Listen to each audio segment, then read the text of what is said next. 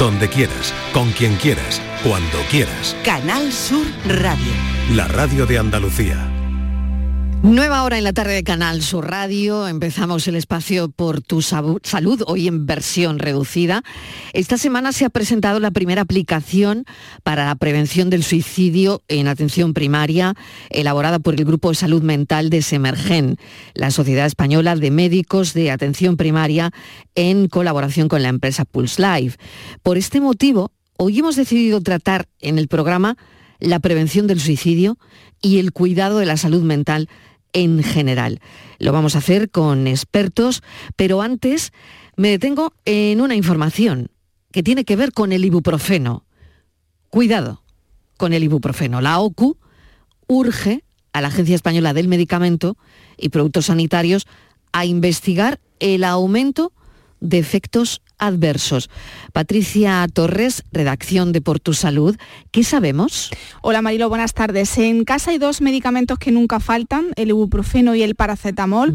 Su uso es tan común que muchas veces se ingieren sin previa consulta médica. Sin embargo, sobre uno de ellos hay alarmas encendidas desde hace tiempo y ese es el ibuprofeno. Es un antiinflamatorio no esteroide y está contraindicado en pacientes con enfermedad renal o hepática grave, insuficiencia cardíaca grave y antecedentes eh, de hemorragia intestinal. La Agencia Francesa del Medicamento acaba de advertir de un aumento de casos registrados con efectos adversos graves y esto ha llevado a Francia a prohibir la publicidad del mismo. A raíz de esta medida, la Organización de Consumidores y Usuarios ha instado a la Agencia Española de Medicamentos y Productos Sanitarios a investigar dicho incremento de efectos secundarios asociados a este medicamento. La OCU recuerda que el ibuprofeno tiene conocidos efectos adversos como el aumento de la presión arterial, posibles hemorragias gastrointestinales y un mayor riesgo de infarto o ictus cuando se toman en dosis elevadas o efectos especialmente peligrosos en personas de, edad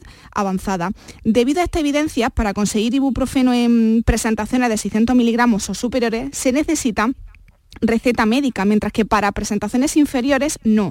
OCU indica que la dosis recomendada para una persona adulta es un comprimido de ibuprofeno de 400 miligramos tres veces al día. Y nos acaba de llegar otra noticia, la redacción Mariló detectan fragmentos metálicos en unas galletas de chocolate de dos conocidos supermercados. En concreto, según se ha tenido conocimiento a través de la red de alerta alimentaria europea, se trata de los productos Cookies Au Trois Chocolate de la marca Arizona, Grandino Triple Chocolate de la marca Magnedi y Nogatelli de la marca Sunday. Estos artículos que se están retirando del mercado se vendían en supermercados Aldi y Lidl de Andalucía, así como de las comunidades autónomas de Cataluña Islas Canarias, Comunidad Valenciana, Comunidad de Madrid, Región de Murcia, Galicia y País Vasco. Y no es descartable que la lista se amplíe. Se recomienda a las personas que tengan en su domicilio estos productos afectados por esta alerta se abstengan de consumirlos y los lleven a la tienda donde los adquirieron para que les devuelvan el importe. Muchísimas gracias, Patricia Torres. Buen fin de semana. Igualmente. 6 y 8 de la tarde. Por tu salud, en la tarde de Canal Sur Radio. Prevención del suicidio y el cuidado para la salud mental. Esta semana se ha presentado la primera aplicación para la prevención del suicidio. Vamos a hablar, eh, porque hemos decidido tratar esto en el programa y lo hacemos como siempre con el coordinador del Instituto Salud Sin Bulos, Carlos Mateos, y enseguida con la doctora Carmen Jodar, que nos va a acompañar hoy en el estudio. Primero, Carlos Mateos, bienvenido. Muchas gracias, buenas tardes, Marilón. ¿Existe alguna relación entre el riesgo de suicidio y la desinformación? Pues sí, cada vez hay más estudios que relacionan trastornos de salud mental como la anorexia, la bulimia, la ansiedad, la depresión y por supuesto los intentos de suicidio con la exposición a contenidos falsos en redes sociales que fomentan conductas alimentarias peligrosas para la salud o directamente incitan al suicidio. Y bueno, esto es especialmente preocupante en, el caso de los más vulnerables, en niños y adolescentes, que está aumentando, como alerta un informe de Save the Children. Un 3% de niños, niñas y adolescentes tuvieron pensamientos suicidas en un año. Esta ONG advierte que las redes sociales pueden ser muy peligrosas para chicos y chicas, especialmente influenciables o que se encuentran viviendo un momento de vulnerabilidad intensa, sea por una situación familiar o incluso por acoso escolar. Teníamos que hablar de este aspecto, por supuesto, hemos hablado en nuestro programa de muchos otros, pero este es fundamental también, porque en las redes sociales, bueno, pues también se promueve mucho el positivismo extremo, ¿no? Todo lo que vemos ahí es maravilloso, está genial, del que hemos hablado en el programa muchas veces, la imagen de que se es feliz en, en todo momento, a todas horas. Esto influye en los jóvenes y en la salud mental, Carlos. Pues sí, la verdad que esto se ha comprobado también en, muchos estudios, que esa imagen falsa de felicidad a las 24 horas causa frustración a muchas personas que sienten que sus vidas pues, no se parecen a las de los influencers que, están admirando. ¿no? Al mismo tiempo también hay una tendencia a medir la propia valía por el número de seguidores o de likes, sin que realmente haya una conexión emocional con personas cercanas, que realmente es la mejor protección frente a la depresión y el suicidio. Vamos a ver qué podemos hacer entre, entre todos en el programa de hoy. ¿no? Eh, vamos con una voz autorizada, la doctora Carmen Jodar, que nos acompaña en nuestro estudio de Sevilla, es una de las autoras de esta aplicación que hemos hablado para prevenir el riesgo de suicidio en atención primaria, que ha sido desarrollada por eh, el Grupo de Salud Mental de Semergen, la Sociedad Española de Médicos de Atención Primaria y la empresa Pulse Life. Doctora, bienvenida, buenas tardes. Hola, ¿qué hay? Buenas tardes. Bueno, ¿en qué consiste esta aplicación? ¿Qué aporta a la prevención del suicidio? Pues esta aplicación es una herramienta que simplifica un poco la, decisión en la consulta porque sirve para ayudar al profesional a tomar una decisión, a detectar un paciente, a tener unas ideas que te ayudan en la consulta a intercambiar la información. Es como que recoge un poco eh, la dinámica que tenemos que seguir en una consulta con un paciente que detectamos que puede tener riesgo o incluso despertarnos esa sospecha porque nos da unas ideas clave. Carlos. Pues, ¿qué tal, doctora? Pues, eh, según la encuesta de Severgen y Pulse Life, el 65% de los médicos de primaria no sabían cómo identificar el riesgo de suicidio en la consulta. ¿Esto es una cuestión de formación o de concienciación? Bueno, eso es de concienciación, formación sí tenemos porque nos hemos formado en salud mental. Es verdad que está cambiando muchísimo la salud mental con la sociedad actual, porque la forma de comunicación, la infoxicación de la gente joven, como bien has contado, Carlos, con, la, con el exceso de información y la presión que, que tienen con el uso de redes sociales. Y entonces nos han dado unas pinceladas para, es verdad que detectar el riesgo suicida, pero se hace muy difícil, sobre todo en las consultas de atención primaria, que tenemos muy poco tiempo. También tenemos más información del paciente porque conocemos un poco toda su esfera biopsicosocial, sus problemas en casa, detectamos si tienen algún problema más que no nos están contando simplemente por el gesto, ¿no? la comunicación no verbal. Pero bueno, es verdad que, nos cuesta mucho eh, abordar ese tema porque hay un mito en, el suicidio que es que si preguntas despiertas la sospecha, ¿no? Eh, no es cierto, eh, tenemos que abordarlo y nuestros pacientes tienen confianza con nosotros para contárnoslo, pero nosotros muchas veces tenemos la barrera de que no sabemos cómo hacerlo, ¿no? Es un tema más de, bueno, de estar al día, de preparación, de, dinámica de trabajo más que de formación. ¿Cuáles serían, doctora, eh, las conductas, los rasgos que pueden alertar al entorno de que una persona tiene pensamientos suicidas, suicidas y, sobre todo, eh, ¿qué se puede hacer en estos casos? ¿no? Que yo creo que ahí es lo que verdaderamente nos, nos preocupa, el, saber cómo actuar, ¿no? Y nos preocupa a padres, madres, eh, ¿cuáles serían ¿no? Mm, esas alertas? Bueno, una persona que tiene una idea suicida normalmente no se encuentra bien, emocionalmente está triste o se empieza a aislar, tiene un comportamiento de aislamiento porque empieza a sentirse solo, que no es que esté solo, no puede estar acompañado, pero tiene una sensación de aislamiento, de que no se, no, se encuentra eh, en un ambiente confortable, no se encuentra entendido por cualquier problema. Puede ser que eh, se conozca y efectivamente no tenga ese, ese arrope que tiene que tener o que no se conozca y entonces se aísla. ¿no? Nosotros podemos detectar eso, eh, el aislamiento, la soledad, la tristeza y tenemos que sospechar, porque es verdad que hay gente que no da ninguna pista. Entonces tenemos que tener siempre esa alerta, que quizá es lo más interesante de la aplicación, ¿no? visibilizar que todos podemos ser útiles con detectando eh, puntos clave en una persona porque cambia el comportamiento habitual, porque no hace su rutina habitual, porque eh, se encierra en sí mismo. ¿no? Esa, quizá eso es el factor común que tienen estos pacientes.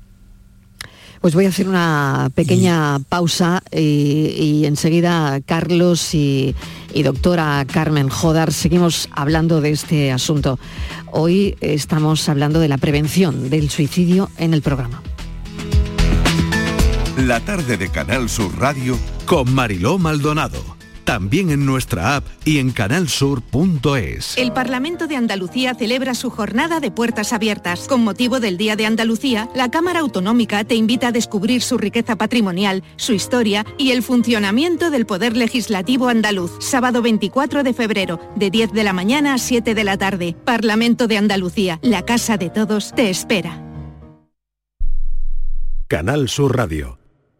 Los guerrilleros, tapicería y colchonería en Utrera, a precios de fábrica. Colchón de matrimonio de 27 centímetros de grosor, lechos independientes, refuerzo en zona lumbar, cara de verano e invierno, valorado en 689 euros, ahora 299 euros. Sí, sí, has escuchado bien, 299 euros. Y por un euro más televisor LED de 32 pulgadas de regalo. Estamos en Utrera, carretera Carmona número 15 en Utrera, Sevilla. Entregas en 48 horas.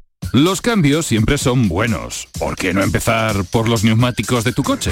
Por eso en Automares tenemos el 2x1 en neumáticos de primeras marcas para todos los vehículos, de cualquier modelo y de cualquier marca. Ven a visitarnos a nuestros talleres de Automares. Estamos en su eminencia, Bellavista, Tomares y Huelva.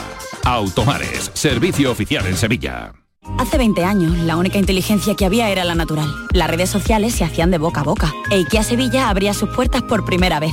20 años dan para muchas novedades. Y ahora toca celebrarlo por todo lo alto. Ven a IKEA Sevilla y disfruta de todas las novedades y mucho más. Este lunes desde la 1 y 5 de la tarde, la tertulia de la jugada de Sevilla te llega desde el restaurante Hummo, de Clandestine Grill Company, con la última hora de tu equipo y el análisis con los protagonistas. La brasa más canalla de Sevilla se cocina al carbón en San Bernardo. Restaurante Hummo, de Clandestine Grill Company, en calle Juan de Mata Carriazo número 4.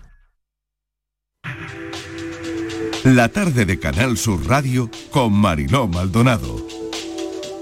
Hoy estamos hablando en el espacio por tu salud de la prevención del suicidio porque esta semana se ha presentado además la primera, bueno, se ha puesto la primera piedra, ¿no? Se ha presentado la primera aplicación para el grupo, en el grupo de Semergen de, de salud mental, de atención primaria, la Asociación Española de Médicos de Atención Primaria, en colaboración con la empresa con la empresa Pulse Life y se ha presentado. ¿no?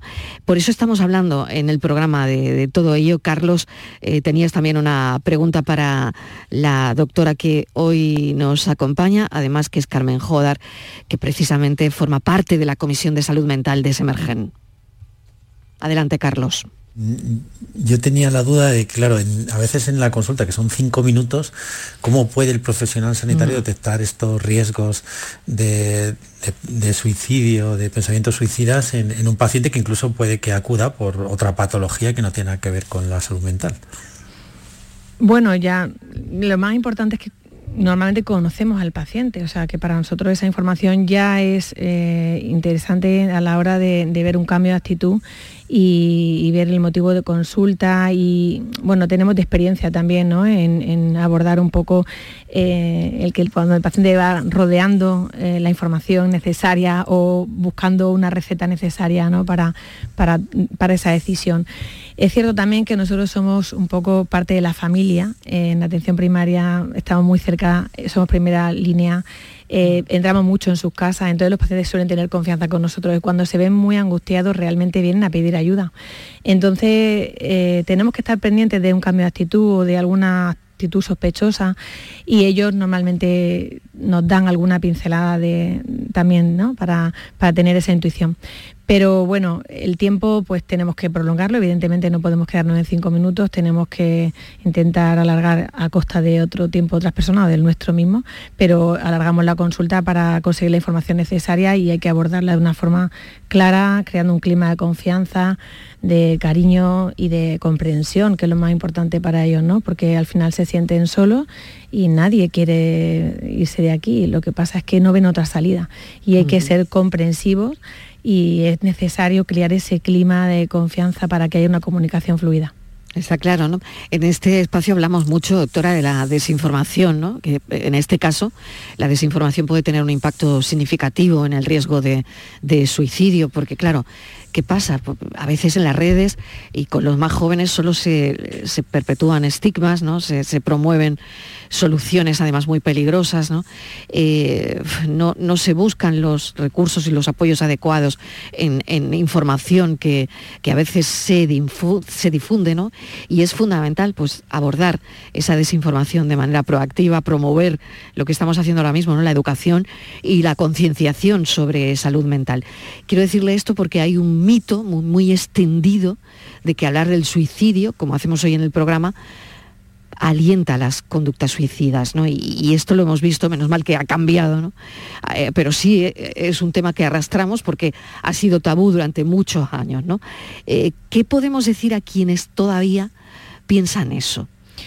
Pues que rotundamente falso cuando un paciente tiene una persona, porque a veces no son pacientes de salud mental, son personas, está hablando de la gente joven, que es muy interesante conocer que la gente joven eh, tiene una impulsividad muy alta y ante un problema que se sienten muy angustiados no, tienen una depresión y tienen un comportamiento compulsivo y se suicidan. Eso es necesario conocerlo porque el abordaje es diferente. Entonces es necesario saber que no siempre avisan y que no es cierto que la persona que lo intente no lo consiga no es cierto. Es verdad que en ocasiones son llamadas, no es que le llamamos llamadas de atención, pero deben ser llamadas de mm. atención para nosotros para saber que está habiendo un problema, ¿no? pero, pero no son llamadas de atención por su parte, es que al final pues no aciertan en la dosis, eh, al final se arrepienten, al final se, quieren buscar a alguien que, le, diga que no. Es decir, están sufriendo, que yo creo que es la clave de todo esto, y, no debemos de tener prejuicios jamás ante una persona que tiene una idea de estas características, porque es más frecuente de lo que pensamos. ¿eh? Mm. Carlos.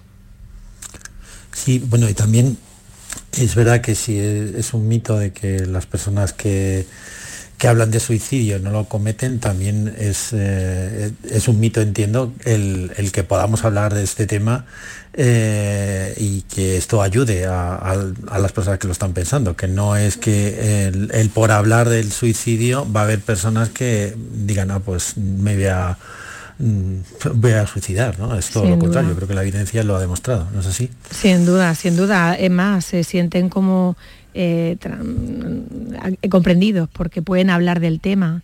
Entonces, pues es todo lo contrario, ¿no? Es como que le libera el poder hablar del tema con alguien que no le juzga y que pueden expresar dentro de cómo se encuentren, ¿no? Porque a veces tienes que sacarlo un poco y otras veces, pues.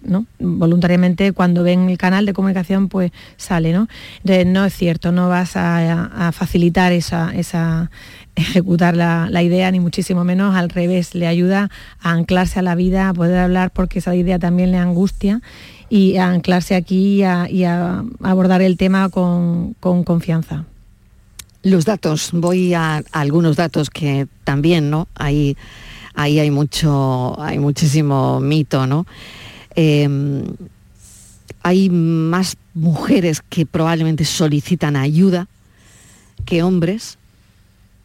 Y se ha visto que los hombres cometen más suicidios que las mujeres. ¿Esto es cierto? ¿Por qué ocurre? Sí, es cierto. Las mujeres lo intentan más y los hombres lo consiguen más.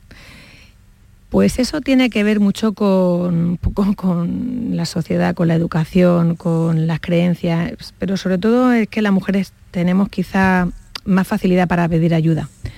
Tenemos más herramientas de comunicación, tenemos más facilidad para hablar de los temas que nos preocupan y nos emocionan. El hombre en general tiende más a, a encerrarse en sí mismo es una forma de ser, ¿no? esto es generalizar que no está bien, pero es cierto que un comportamiento general, de hecho, y es más impulsivo el hombre, entonces digamos que lo cuenta menos, lo comete más, la mujer tiende más a buscar soluciones, ayuda, red social y lo comunica. Entonces, mm, o cuando se detecta un intento, pues se deja ayudar, ¿no? Entonces, eh, la estadística está ahí, es un porcentaje mucho más alto el de mujeres que lo intentan al de hombres y sin embargo es, más alto el porcentaje de hombres que lo consiguen que mujeres, con lo cual los factores yo estuve estudiando, eso estuve revisando la literatura y había muchos factores que interferían, pero a grandes rasgos son los que te he contado un poco, es eso, las características sociales y el comportamiento con la comunicación.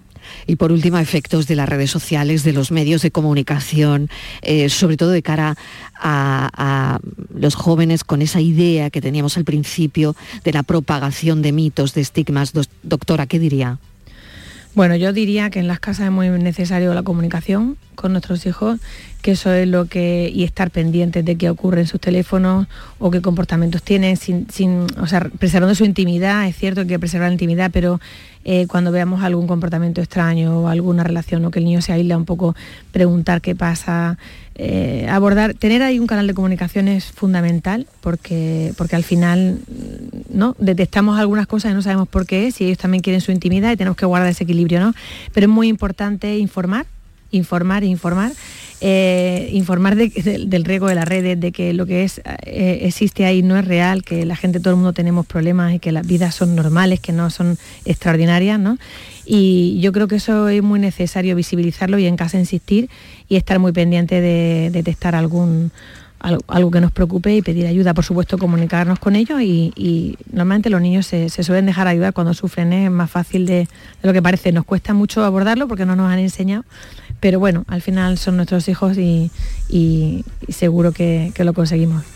Le agradecemos muchísimo que mm, esté usted en Sevilla, en nuestros estudios de Sevilla, hablando de, esto. Es de vital importancia, doctora Jodar. Gracias, médico de familia y forma parte además de la Comisión de Salud Mental de Semergen. Y esta semana se ha presentado la primera aplicación para la prevención del suicidio en atención primaria. Y le agradecemos a Carlos Mateos del Instituto Luz Sin Bulos que nos acompañe como cada viernes. Gracias a los dos. Gracias a ti, Marilo. Gracias. Hasta 6 y 25 de la tarde.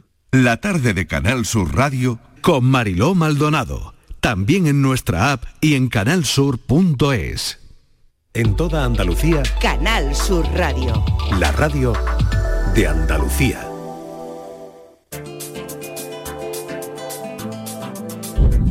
Esto no es un anuncio. Es una advertencia. Sé de un lugar que te romperá en mil pedazos, que entrará por esas grietas y se quedará a vivir en ti. Aléjate de ellos. Aléjate de Lorca, Paco y Picasso. No preguntes por Lola. Pero si a pesar de todo se te ocurre visitar Andalucía, no digas que no te lo advertí. Cuidado con el Andalusian Crash. Fondos Europeos, Ministerio de Hacienda, Junta de Andalucía. Tiempo ahora para hablar del turismo en nuestra tierra, como cada viernes y como cada semana nuestro compañero Eduardo Ramos nos cuenta cuáles son los contenidos de su programa, que hoy tiene que ver mucho con la música y va a estar genial, va a estar muy bien. Buenas tardes, ¿qué tal Eduardo? Adelante. Muy buena Mariló, pues sí, hoy vamos a hablarles de la relación de la música y del turismo con dos propuestas muy específicas la del Festival de Flamenco de Jerez que comienza este viernes y además de la relación que el turismo y el jazz tienen en nuestra tierra con festivales, clubes y propuestas por todas partes. En Canal Sur Radio y Radio Andalucía Información, Destino Andalucía, con Eduardo Ramos. Conoce Andalucía, descubre nuestra tierra. Bienvenidas, bienvenidos al espacio de turismo que cada semana les acerca la radio pública andaluza. En la próxima media hora le vamos a hablar de la reacción de la música con el turismo y lo haremos en primer lugar desde el punto de vista del flamenco y del Festival de Jerez que comienza en un rato que ya alcanza su edición número 28 y que se ha convertido en una referencia en nuestra tierra y un reclamo turístico sin duda para aquellos que les gusta este ancestral arte. A continuación y de la mano de la voz del jazz de Canal Sur Radio de Javier Domínguez, analizamos cómo se relacionan el turismo y el jazz en nuestra tierra y la evolución que ha tenido en estos últimos 40 años con la presencia de este estilo musical a día de hoy. Finalmente vamos a hablarle de las previsiones del aeropuerto malagueño que tras un año de récord prevé incluso que las cifras puedan ser mejores en este 2024.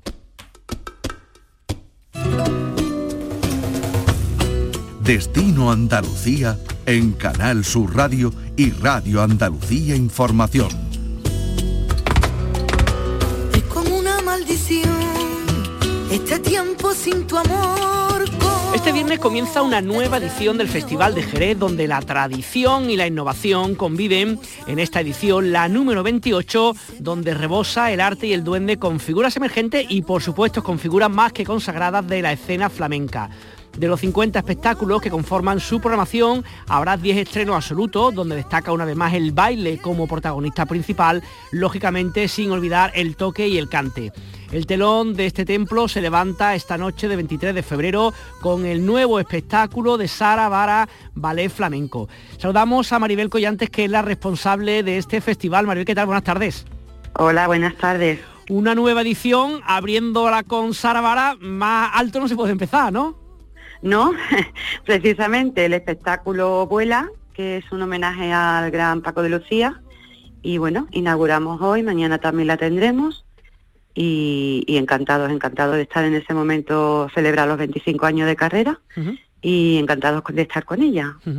Oye, un festival que otro año hemos hablado también en, este espacio, ¿no? Que un poco convive, ¿no? Como siempre se dice, las figuras emergentes, las nuevas voces, los nuevos bailadores, bailadores, cantadores, con, digamos, con las personas consagradas. ¿Ese es un poco el, sentido de este festival, Maribel?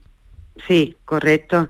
El festival siempre ha querido ser un escaparate que muestra pues distintas generaciones, distintas sensibilidades y bueno, entre ellas pues nos gusta siempre poner en valor a los jóvenes